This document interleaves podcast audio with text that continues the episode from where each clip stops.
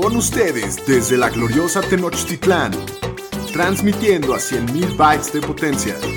Bienvenidos a Los Fantañeros, presentando a Shapiro, el Pudu, el Pomi y su anfitrión, el Doc Cogan. Los número uno en Fantasy Football.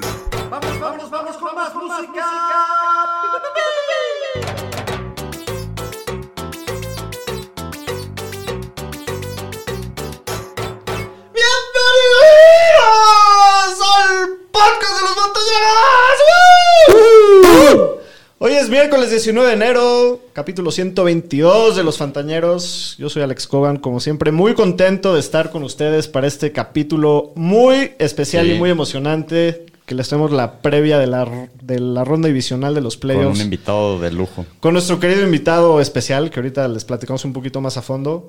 Y pues muy emocionado de que ya sea el domingo a las cinco y media y esté viendo el partido de los Chiefs porque Aparte te tocó el último, Doc. Sí, el último para disfrutar todos los playoffs y ya nada más llegar a ver ahora sí de qué estamos hechos. muy bien, pues el señor Pomio hoy no nos acompaña porque como siempre está viajando por su chamba, ¿no? Seguro ah, anda por el TJ. Sí, Anda ahí por Tijuana seguro. Eh, Daniel Shapiro, ¿cómo estás? Bienvenido.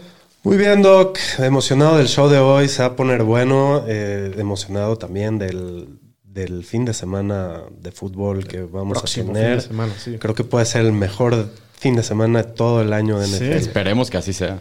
Sin duda. Entonces, Muy emocionado. Muy bien. contento que ya perdieron los vaqueros. Contento que ya perdieron los Patriots. Muy bien. Muy bien.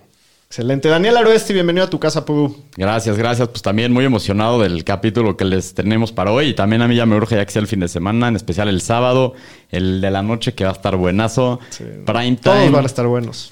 Sí, no, ya está, está mojando el señor estadístico. Sí. no, pues, Está... Y se ve Que que no la banda.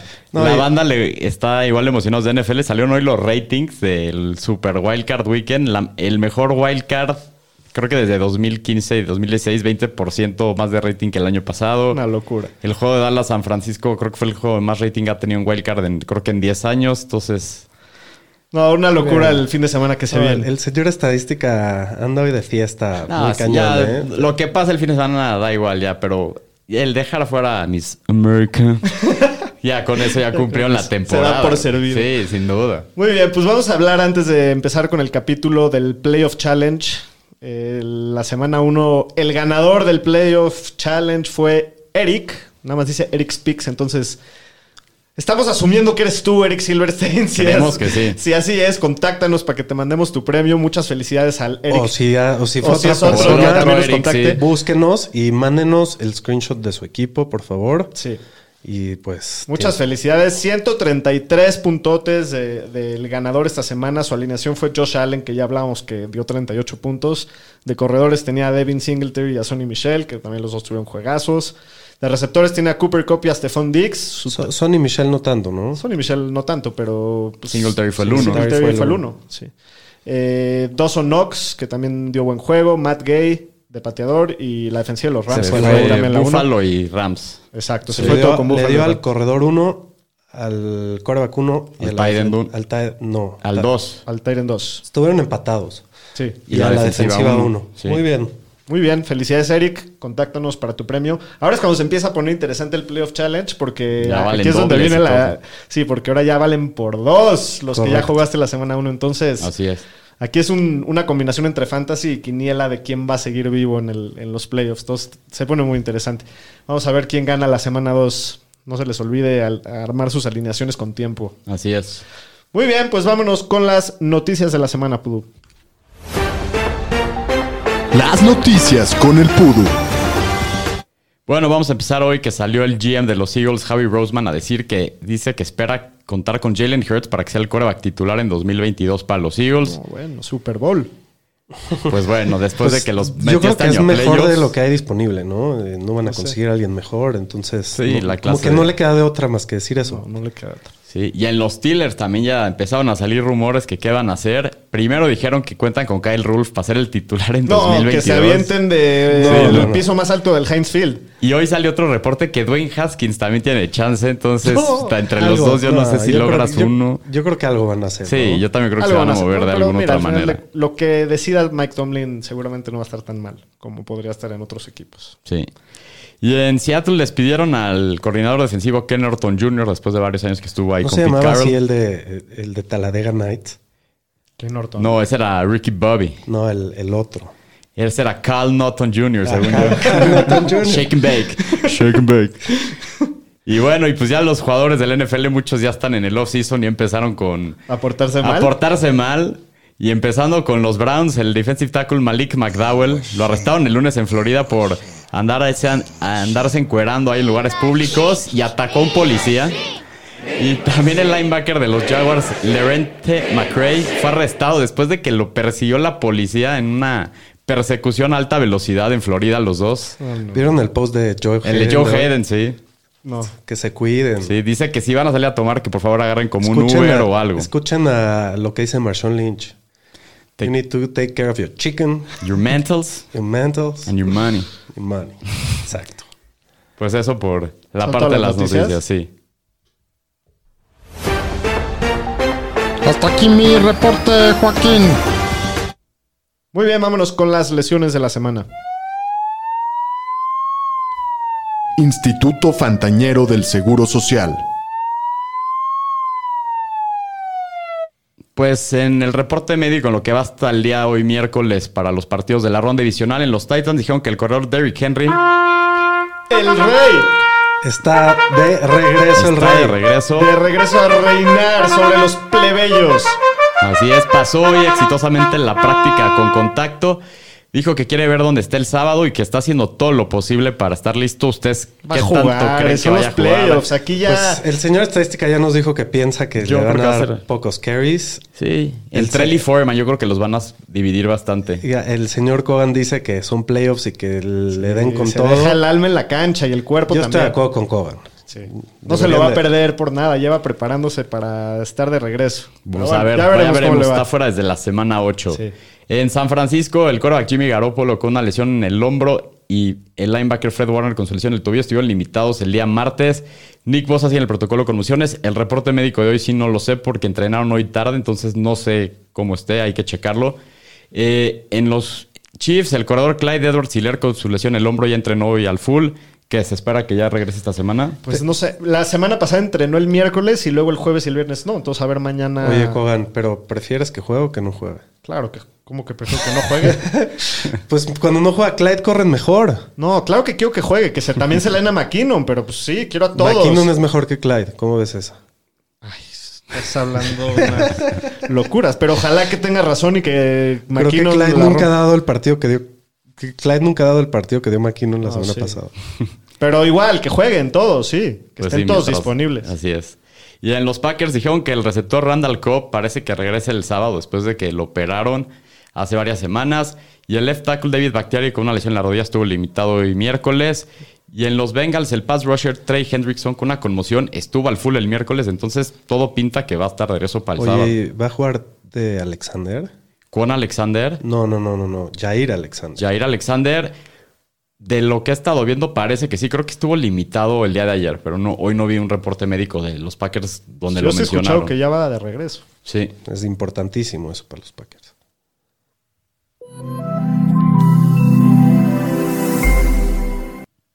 Eh, pues muy bien, Yerisa, como ya sabrán todos, estamos muy emocionados de, de tener un gran invitado el capítulo de hoy. Tenemos con nosotros a Mau Pedrosa de ESPN. ¿Cómo estás, Mau? Muy bien, señores, ¿cómo están ustedes? Bien, de lujo. Bien, muy emocionados. Aquí ya hora de playoffs, muy emocionados, aunque ya no hay fantasy, que es nuestro mero mole, pero Pero ¿cómo no estar Igual. emocionados si estamos en plenos playoffs? yo ¿no? no tanto porque mi equipo está bien jodido, pero ni modo. ¿A quién, ¿A le vas? le vas? ¿A quién le vas, Mau? Yo a los Pittsburgh Steelers, afortunadamente. Ah, aquí nuestro cliente la semana pasada. Bienvenido, ya me dio un poquito más de gusto tenerte con nosotros, Mau. Yo le voy a Miami, Sí, no, no, no, gracias, gracias, gracias. La verdad es que con, con haber llegado a la postemporada para nosotros fue lo suficientemente eh, es el resultado de una buena temporada para los Steelers, como están ahora llegar a playoff. Ya, eso es lo que pasó si no nunca hubiera existido. Claro. Y aparte, Big Ben se va por la puerta grande, ¿no? O sea, una leyenda que se despide. Claro. Sí, de acuerdo. Sí, sí, sí, por supuesto. Mira, fue ganándole a Cleveland, se fue ganándole a Baltimore dramáticamente para llegar a playoff. Ujú. Sí. La verdad es que sí fue mucho como la carrera de Big Ben, porque la verdad es que en los últimos siete, ocho años, tampoco creo que los Steelers han ganado dos partidos de playoffs en siete años, ¿no? Sí. Entonces sí se pareció un poco esta última temporada al final de su carrera. ¿La NFL es tu deporte número uno o eres más futbolero tú? Pues es como cuando le preguntan a, a los papás que cuál es su hijo favorito, ¿no? yo, yo no tengo hijos todavía. Pero bueno, mis papás nunca tuvieron problema en decir que era mi hermano, lo cual parte hacen bien, es cierto. Pero así me pasa a mí con el, con el fútbol soccer y con el fútbol americano. Eh, los dos me apasionan y me gustan casi, casi por igual. Es, es- o sea, si me preguntas ahorita, claramente te voy a decir fútbol americano, ¿no? Porque está en su, En su mero mole, punto sí. de ebullición. Sí. Si me preguntas por ahí de abril o mayo, o porque hay un mundial, o una euro, lo que sea, pues a lo mejor ahí te digo que estoy soccer. Pero Claro. muy, muy, muy parejo. Claro. Oye, ¿y juegas fantasy tú, Mau? Sí, sí, sí, sí, tengo, tengo jugando fantasy en más de 10 años, yo creo. Perro sin dueño ha tratado de convertirse en una institución, es mi nombre siempre desde hace 10 años de mi equipo de fútbol americano. sí. Eh, y he tenido resultados. Yo como los Steelers, fíjate. Al principio gané mucho, me fue muy bien y llevo una racha. Bueno, no, mentira. eh, La, la, tem- bueno, la temporada pasada, no esta que acaba de terminar, la anterior, porque juego muchas ligas y no me gusta jugar tantas ligas. Siempre digo que voy a eliminar ligas y quiero quedarme como con cuatro. Pero te gana la emoción, Pero ¿o qué? Siempre termino, siempre termino jugando 8, 10 ligas porque tienes compromiso con tal o cual persona y no quieres ser el único gente que se sale de una liga en la que Sí, sí. Entonces sí termino jugando 8, 10. La temporada pasada me metí a cuatro finales y perdí las cuatro, Uf. increíblemente. Sí, Y esa temporada no llegué ni a una final, perdí las tres semifinales a las que había llegado. Pero pero me divierte, me entretiene. La verdad es que para, para mi chamba es bueno jugar fantasy. Te enteras Claro. más, estás mucho más al pendiente de cosas que pasan y le veo como un recurso de trabajo también. Entonces, Sí. eh, sí, sí me gusta mucho jugar, la verdad. Oye, Mao, y eh, montándome sobre eso, eh, ¿cómo ves la cobertura, en especial de las grandes cadenas de- en México, del, de- en temas de fantasy, comparando México con Estados Unidos? Ujú. No se pueden comparar porque creo que la cobertura es completamente distinta. Yo vivo en Los Ángeles, tengo seis años y cacho viviendo en Los Ángeles y ahí me he podido dar cuenta que eh, el, mundo de fantasy fútbol aquí en Estados Unidos sí es un mundo aparte y es un gran mundo. Es, es, es muy completo. Y no sigue siendo ahora, lleva muchos años siendo así. Pero contrastado con la cobertura de los medios en México y en Latinoamérica en general, todavía no está a un nivel en el que debería estar, tomando en cuenta la cantidad de gente que juega, Claro. eh, las distintas plataformas en las que se juega. Nosotros en ESPN hemos tratado de llegarle al público de fantasy de alguna manera, pero creo que todavía no encontramos el modo exacto, concreto para hacerlo. Eh, pero creo que ahí vamos. Nosotros y los otros medios que también cubren Ahí si tienen vacantes, nos avisas, Mao. a ver, sí, ¿verdad? Yo, yo van a ser 10, la próxima temporada son 10 temporadas de estar en la cobertura de NFL en ESPN. Ujú. Hace cuatro años ni mencionábamos el fantasy. Sí, sí. Y poco a poco lo hemos tratado de involucrar en nuestros shows y en, en- en- en la cobertura que hacemos y creo que con el paso del tiempo solamente se va a ir haciendo más grande. Claro, porque cada Sí, vez también duda. te enteras de más gente y, y escuchas de más gente que más que ser fan del NFL y de un equipo, Le dicen que le van a su equipo de fantasy, ¿no? Y Y no solo eso, le conviene a las Sí, grandes cadenas porque hace que la gente vea más, tengan más claro, mejores estén más interesados en, en más partidos que no, solo su equipo. totalmente. Sí, sí, sí. No, no, no, no, no. O sea, es de, mira, yo lo veo aquí con la cobertura que hace ESPN en inglés y en la, en la plataforma de paga que es ESPN Plus, tienen tres o cuatro programas diarios o, o generan contenido diario que tiene que ver con fantasy. Incluso durante el off-season hay uno o dos programas a la semana que siguen, que siguen hablando de los movimientos que hay en la liga, pero muy enfocado a cómo impacta en las, en las ligas de fantasy. Eh, y yo creo que vamos para allá nosotros. Cada Sí, vez sí, sí. estamos más rodeados de gente experta, porque yo, yo honestamente, a mí me gusta jugar, estoy lejos de ser un experto en fantasy y conozco mucha gente que sí lo es, ¿no? Y, y- y- y gente que está, es tan clavada, pero tan clavada. pues, a ver, en Mucho gusto. míos, Somos ¿no? los fantañeros, mucho gusto. Exacto, exactamente. Sí. Pero, por ejemplo, yo sí tengo amigos que no tienen ni siquiera un equipo al que vayan en la NFL. Sí. Y juegan pero fantasy. fantasy, Claro. Sí. ¿no? Y saben mucho, saben un montón. Sí. Entonces sí creo que es un fenómeno en el que nosotros como medios pues, deberíamos ponerle mucha atención porque ahí, ahí, ahí hay mercado, ahí hay negocio. Sí, sin duda. ¿Y cómo, o sea, sí, sí, sí estás de acuerdo que está cambiando la forma en, en la que vemos la NFL, ¿no? O sea, en general la, la- la gente. Sí. Sí, sin duda. Oye, ¿Y Mau. ¿Sabes qué pasa? Sí. Pasa el... Sí, dime. No, no, perdón, te interrumpí. No, nada más iba, iba a concluir para agregar a lo que estaban diciendo, que uno, sí creo que está cambiando, creo que va a haber más cobertura y también creo que el tipo de gente que empieza a jugar fantasy o que juega ya fantasy es el tipo exactamente de mercado al que los medios, en particular nosotros en ESPN, queremos llegarle más. Entonces yo sí me imagino que habrá mucho más contenido a partir de la próxima temporada. En cinco años ves un crecimiento loquísimo de, de- en México y en Latinoamérica en general de fantasy o, o no es muy pronto.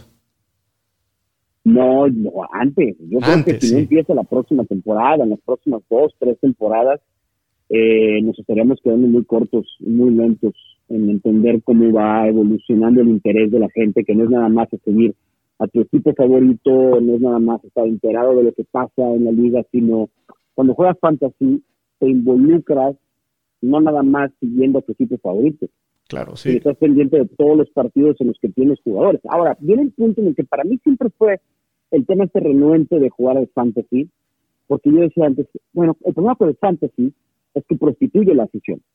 Pues sí, un poco. Porque si yo tengo en mi fantasy a Lamar Jackson y en la semana 16 o 17 que se estén jugando un puesto de playoff y yo me esté jugando una final de fantasy, ¿qué prefiero? Que Lamar Jackson haga cuatro, o sea, lo que prefiero es que, que Lo que necesitas que haga para que ganes tu 58, partido. 55, Sí. ¿no? Exacto, pero al final del día, a veces que tienes que tomar una decisión. ¿Quiero yo ganar mi liga de, de, de fantasy o quiero que mi equipo gane a pesar de que mi jugador eh, del fantasy no, no le vaya tan bien? Yo siempre le voy a mi equipo, Mau. Yo también, siempre mi equipo antes que el fantasy. No es fácil, no es fácil. Sí, sí, sí. Sí, sí, te, sí te acuerdo. ponen conflicto, eso es to- estoy totalmente de acuerdo. Oye, Mau, y cuéntanos alguna anécdota así cagada que hayas tenido con algún jugador, alguna entrevista o alguna historia así chistosa que te acuerdes. Pues lo más, las cosas más padres que me han pasado fue hace varios años. ¿Se acuerdan que hay una campaña de eh, la cerveza modelo, de la que me regalamos el comercial aquí en espacio? Sí. Sí, sí, sí. Patrocínenos modelo a los una, una, una campaña con Joe Montana. ¿no? Sí. Sí. y Joe Montana hacía comerciales que salían en los partidos de NFL y todo. Entonces, a través de un contacto, vino Joe, vino Joe Montana a México, fue a Chihuahua, a un evento, entonces le dije si había manera de poder entrevistarlo, ¿no? Sí. Y esto era justo cuando estaban jugando un playoff en el que estaba involucrado San Francisco.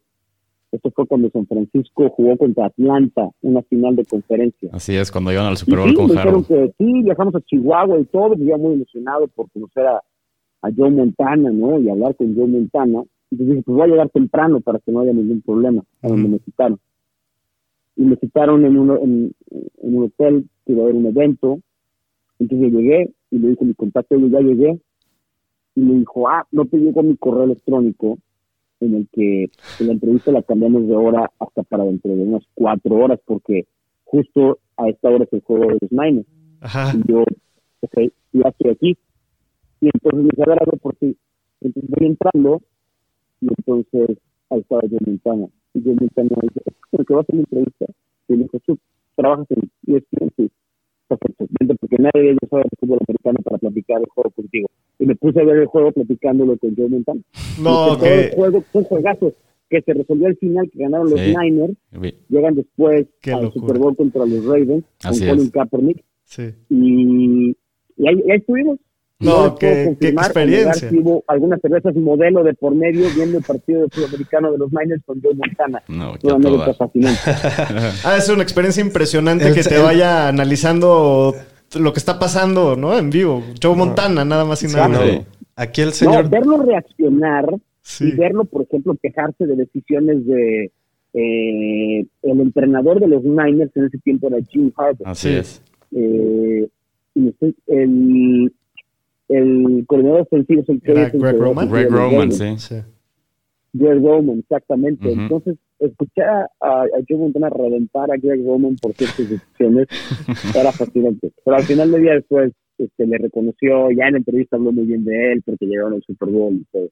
Pero fue fue una experiencia, o sea, yo siempre dice, siempre dice que es, es como ver una carrera de Fórmula 1 hoy con Verstappen o antes con Claro. Hamilton o ver una pelea de boxeo con Julio César Chávez, ¿no? Son de las Sí. experiencias bien padres que nada más con ese trabajo puedes, puedes tener. Qué locura. Pues qué, qué maravilla. Qué buena el, el señor estadística hubiera dado una de sus... Dos pelotas. Pues por, sí, por- así. por- por haber, por haber estado en esa situación, porque es un gran fanático de los 49ers y se sabe todo. Así es. Mm. Sí.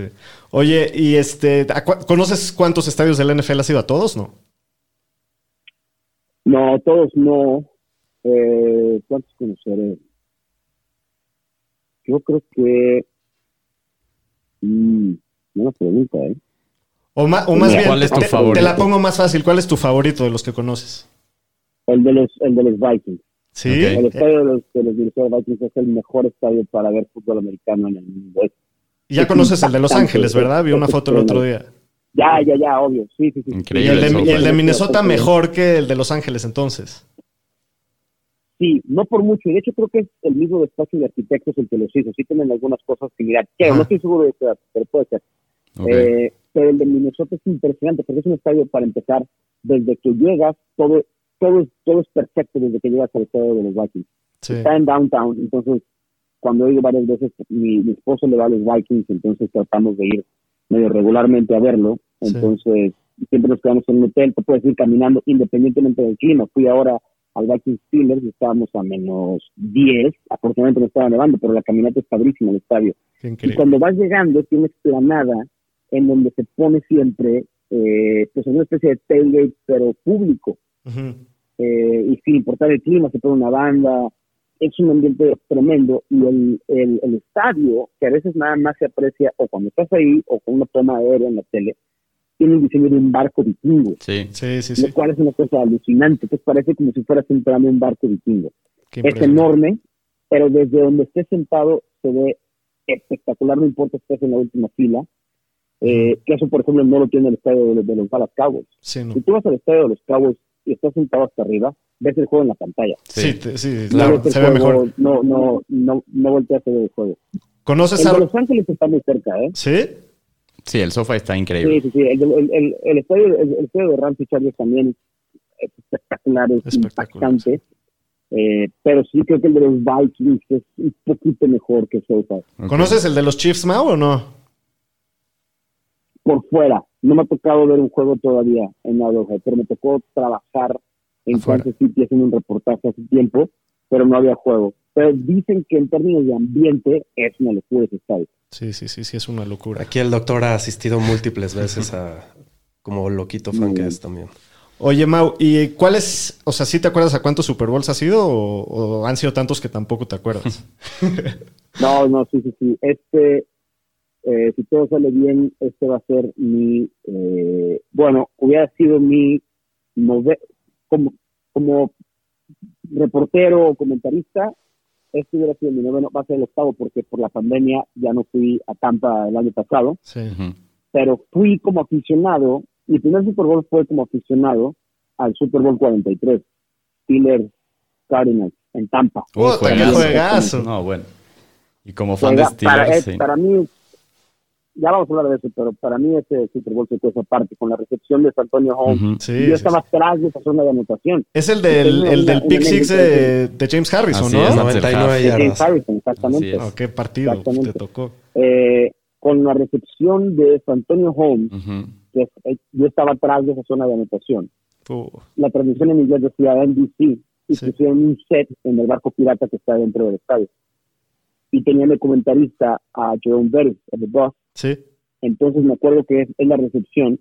Yo, desde donde estaba yo, que estaba al centro, no alcanzaba a ver bien en la esquina, están revisando la jugada y la televisión está en comerciales. Entonces no están pasando la repetición en, en- en la pantalla del estadio. y estaba, era 80% de estilos del estadio o más. Y me acuerdo que volteamos y, y, y, y el, el, autobús John Pérez se para y empieza a gritar.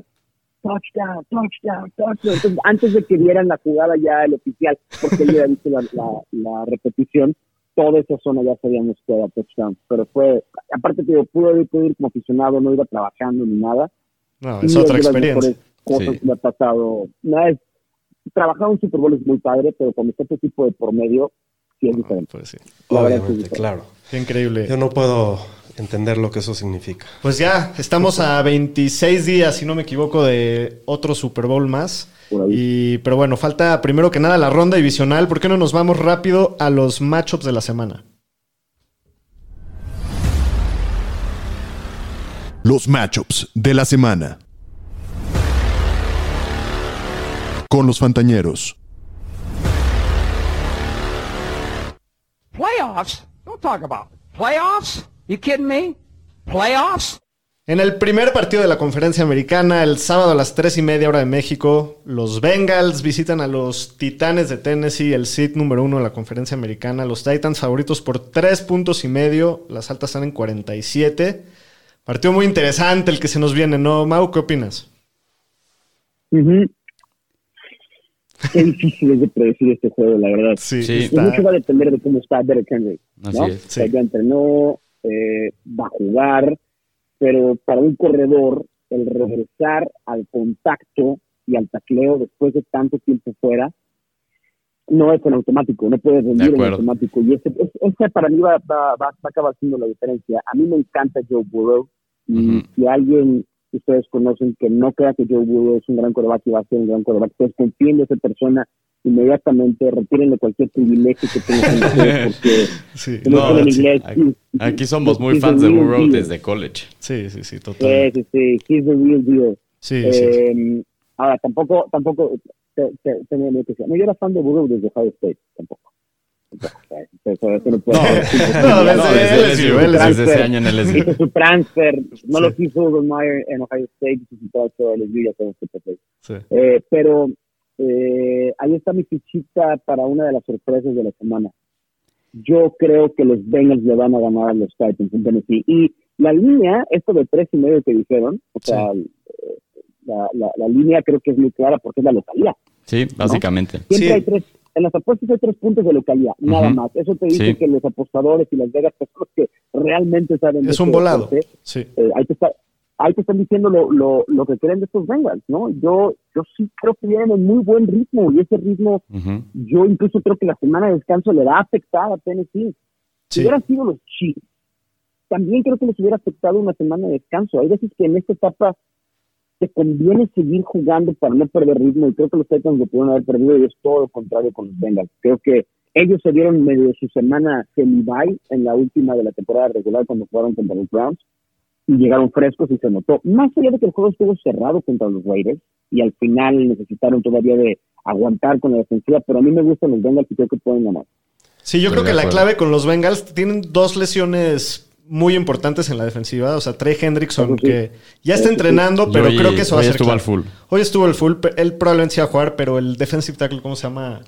Ojimbo. eh, Sí, ya lo pusieron en el injury reserve, ya está fuera. No, no me acuerdo bien cómo se llama. Ya lo pusieron en- el injury reserve. También eso es una baja Sí, importante. tienen, tienen a dos linieros defensivos fuera, ¿no? Y, y- y cuando vas a jugar contra un equipo que en teoría es tan físico como Tennessee, sobre todo si juega Derek Henry, Sí, ahí te pueden comenzar a mover la bola y a desgastar y a desgastar. sí, va a estar interesante Sí, eso. Ten- Tennessee juega como sucio, ¿no? Es un equipo que juega feo y son muy Físico. efectivos para ganar, es muy físico, pero yo también creo que los Bengals son el equipo más completo en todas sus líneas, también tienen un gran juego terrestre, tienen tres receptores buenísimos y el y Burrow tiene, las- los trae muy bien, muy buen, muy bien puestos. Sí. Se le pone al tiro a todos los equipos, Mira, ¿no? Yo generalmente, yo generalmente sí me baso. Lo primero que veo en un matchup de playoffs es al coreback. Y si el coreback, eh, uno es elite, como considero a Joe Burrow, y, y el otro, pues es un coreback decente, como considero yo a, a Tannehill. Generalmente me voy por el coreback. La cosa es que los, los Titans, aparte de la semana de, de descanso que ya mencionabas, eh, desde que regresó AJ Brown es cuando esa ofensiva se fue como a otro nivel, ¿no? Y, y todos siempre habl- hablamos de Derrick Henry y todo, pero realmente Creo que desde que regresó Jay Brown, esa ofensiva está jugando bien y, y yo, yo sí creo que los Titans lo, lo sacan en casa. Pudu, ¿tú quién escoges? Yo, la verdad, cada vez que analizo más este partido, creo que los Bengals me gustan más. En el tema de apuestas, me gusta mucho tomar el 3 y medio. Creo que va a estar muy apretado. Sí. Y la, la secundaria de Tennessee le ha costado trabajo las jugadas largas y pues los Bengals tienen tres muy buenos receptores que creo que ahí es el punto donde pueden explotar a la defensiva de Tennessee y a mí me preocupa un poco el tema de cómo van a usar a Derrick Henry. No sé tú, Mau, ¿qué opinas? Yo creo que va a ser un comité. Yo creo que a Henry lo- a lo mejor van a limitar como a 10, 15 oportunidades máximo este juego. Yo creo que depende mucho de cómo vaya el juego. Eh, este sí creo que va a ser un juego del equipo que se vaya adelante, va a ser muy difícil que lo que lo alcancen, sobre todo porque si Tennessee puede comenzar a hacer series ofensivas largas, que es lo que hacen muy bien. Sí. Aún sin Derek Henry, Ujú. fueron capaces de correr la bola, porque su línea ofensiva es muy buena. Eh, pero yo también creo algo lo que decía alguno de ustedes. Yo también, y cada vez más en esta época de la NFL, a lo mejor hace 10 años era diferente, pero sí creo que hoy el que tenga el mejor coreback tiene que ser considerado como favorito. Vean lo que pasó en la en la ronda de comodines, ¿no? Que fue nada más el matchup de corebacks, casi casi que en todos avanzó el mejor de los dos corebacks que estaba frente a frente. Sí. Y yo también hoy confío mucho más en la serenidad, eh, en la efectividad de Joe Burrow, que en el volado de Ryan Tannehill, porque Ryan Tannehill de pronto también le vienen unos ataques de locura y te entrega la bola muy fácilmente. Sí, de acuerdo. Shapiro, ¿quién es tu predicción para este juego? Ya dije Bengals. Ah, Bengals, tú también. Entonces todos Bengals menos un servidor que me voy con los Titans. Muy bien, el siguiente partido del sábado, el primero de la conferencia nacional a las 7 y cuarto de la noche. Los 49ers visitan a los Packers, que los Packers son el, el seed número uno de la nacional, también descansaron. Eh, el Green Bay es favorito por 6 puntos en casa, las altas están en 47 y medio. Este para mí es el segundo mejor partido de la semana después del el de Kansas Buffalo. Creo que va a estar muy interesante. ¿Cómo lo ves tú, Mau? Yo me acuerdo cuando era justamente la irrupción de Colin Kaepernick en la NFL, que fue uno de los mejores partidos de playoffs que hemos tenido. El juego que corrió eh, como en la 200 última yardas, época, ¿no? cuando Sí. Colin Kaepernick, sí, Colin Kaepernick despedazó por Sí. tierra a los Packers y hoy no tienen ese, ese tipo de quarterback. Sí, mi problema es este. Creo que la mucha banca. gente, bueno, y creo que la mayoría de los, de los expertos la semana pasada tenía a San Francisco ganándole a Dallas, ¿no? Y muchos estábamos en ese en ese carrito Sí. y se dio, terminó Ujú. ganándole. Y esta semana otra vez escucho mucha gente diciendo San Francisco es muy físico, gana los juegos en las trincheras, como lo hizo contra Dallas precisamente, Sí. pero yo veo las siguientes diferencias.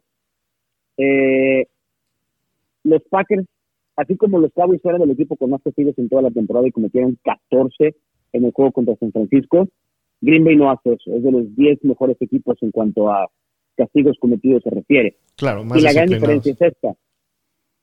Eh, tienen a Aaron Rodgers y los Cowboys tienen a Dak Prescott.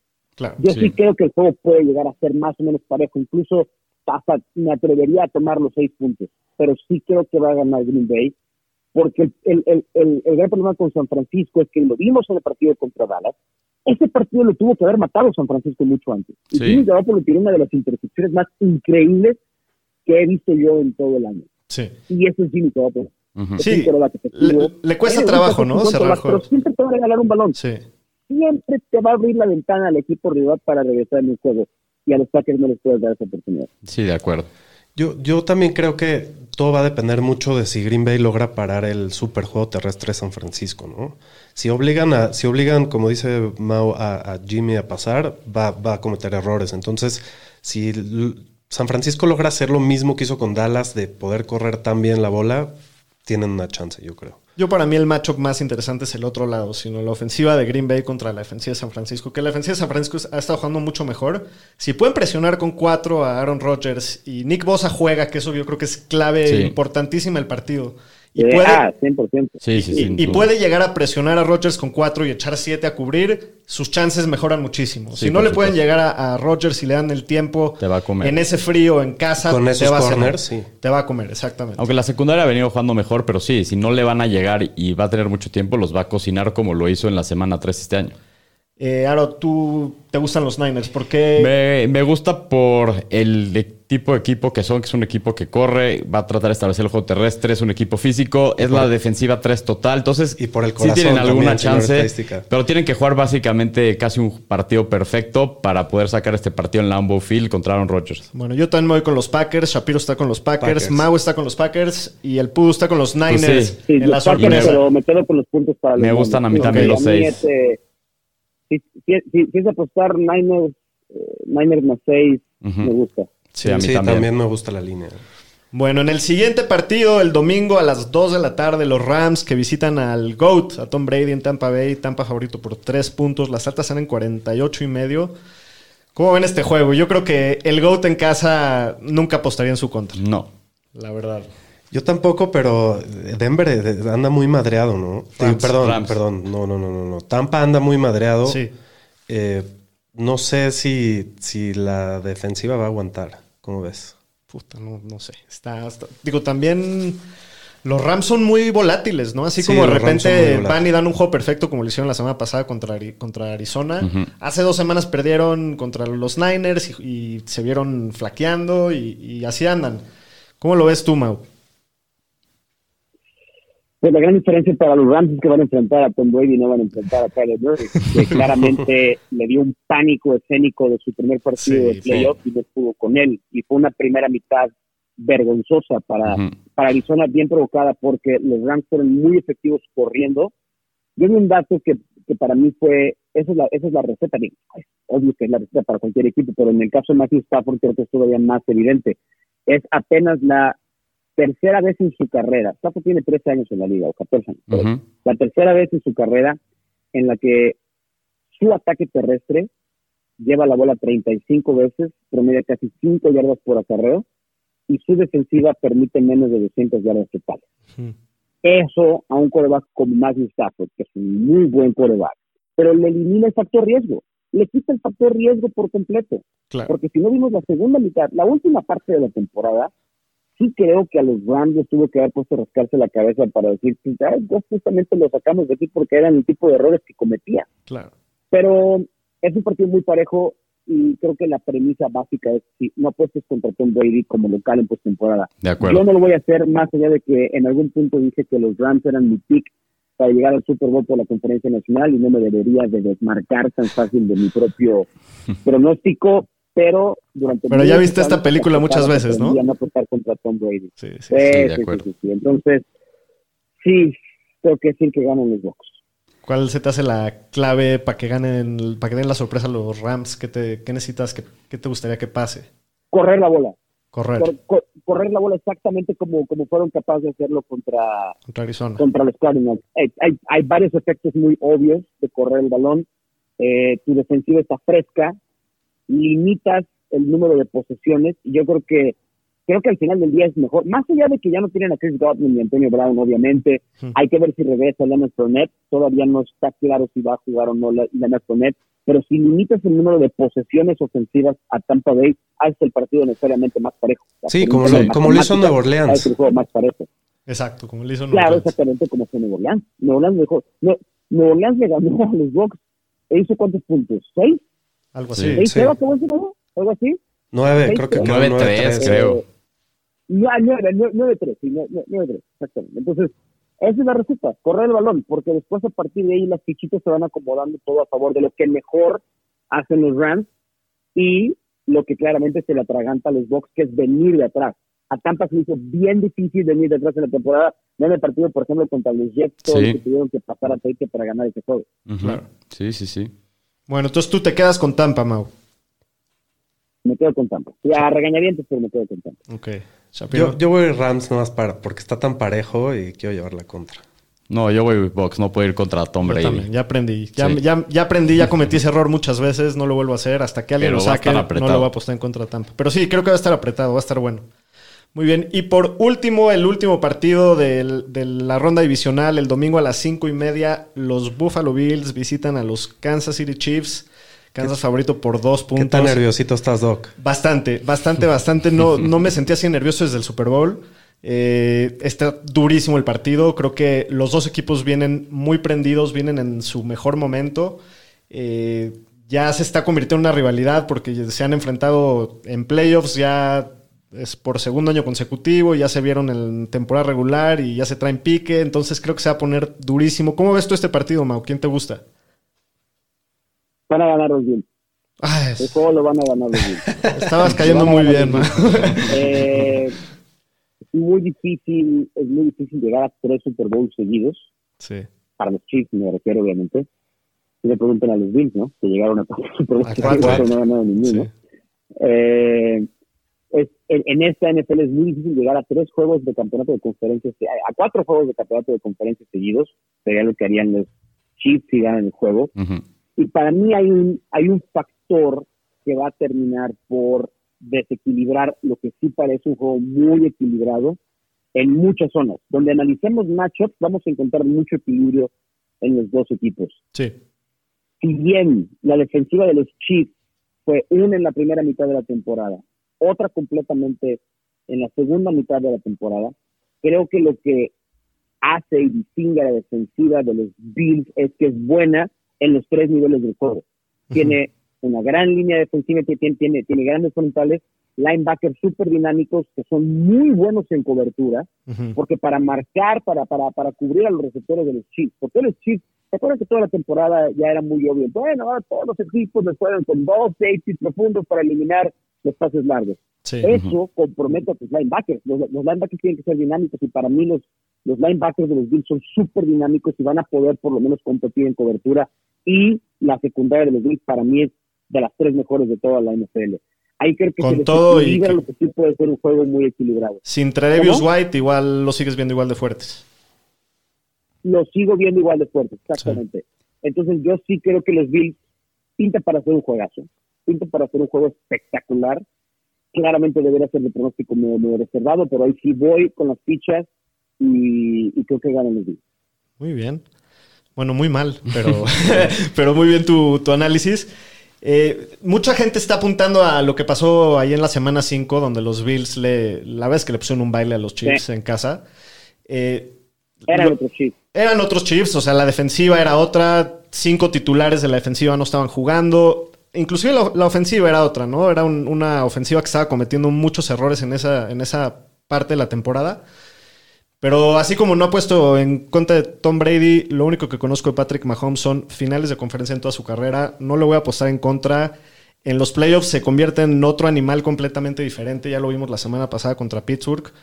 Y yo creo que ganarle a Kansas dos veces en un año y más en Kansas está muy complicado. Me gusta mucho el matchup. No me va a sorprender si nos dan la sorpresa, pero con todo con los Chiefs, yo. Bueno, yo creo que va a depender también mucho de si Kansas va a poder seguir con la tendencia que ha tenido de, de correr mejor, ¿no? Sí. En- al principio de la temporada no están pudiendo, correr, pudiendo correr. Ahora, si no es Darrell, es McKinnon y los dos han dado muy buenos partidos últimamente. Entonces, si pueden seguir corriendo y ayudar a Patrick Mahomes de esa manera, porque cuando mejores partidos vemos de Patrick es cuando los corredores están involucrados. ¿no? O sea, Claro, es cuando la, ofensiva empieza a fluir y, Sí, y pero se tanto a por tierra como por aire, cuando, los, cuando los corredores, estilo Damian Williams, que tam- también es un don nadie en la liga, Sí, pero los involucran mucho por ahí. cuando los empiezan a involucrar mucho por aire, les empieza a ir mejor. Sí. Pero creo que los Bills son un equipo que está más prendido. Josh Allen está en fuego. Sí. No veo cómo lo paren por tierra nadie. Y ahora están corriendo mucho mejor con Singletary los, los Eso. Bills. Sí. Y eso creo que va a ser la diferencia y van a ganar los Bills. Yo voy también con los Bills en el offset, lo que está haciendo Shapiro. Los Bills son, mira, los Chiefs, el número 31 en yardas por acarreo permitidas, entonces, lo cual lo pintaba muy bien y me gusta el momento en el que están los Bills. Singletary se ha visto muy bien las últimas semanas y yo me voy con el offset también ahí en, en Arrowhead. Todos, todos se van con los Bills, excepto yo. Me gusta tener esas facturas listas para cobrárselas Para en el próximo si capítulo, si es que se equivocan. Pues Correcto, muy bien. doctor. Se viene muy interesante semana de, de playoffs divisionales. Espero que, Que esté mejor que esta. Que esté mejor que la de playoffs Sí. de Wildcard, porque esas sí fueron puras madrizas. Pero bueno, Mau, te agradecemos Muchas muchísimo gracias. tu tiempo. Gracias por estar con nosotros. Fue un verdadero placer tenerte en los Fantañeros. Sí, no, qué que, se, que repita pronto. Cuando quieran, muchas gracias por invitarme. He escuchado su podcast varias veces.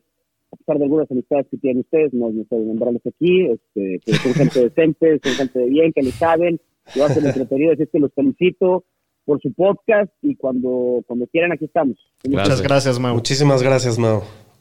Muy bien, ñeriza, pues eso ha sido todo por hoy. Que disfruten mucho la semana divisional. Ojalá que no decepcione, ojalá que la disfruten, ojalá que todos sus equipos ganen, excepto Suerte si le en el van Playoff Challenge. a, Los- ¿A los Bills? a los Bills. Exacto. Si, los si Packers. le van a los Bills y a los Packers, les deseamos todo el mal posible esta semana. Cuídense, Nos ñeriza. vemos la próxima semana. Suerte en el Playoff Challenge, venga.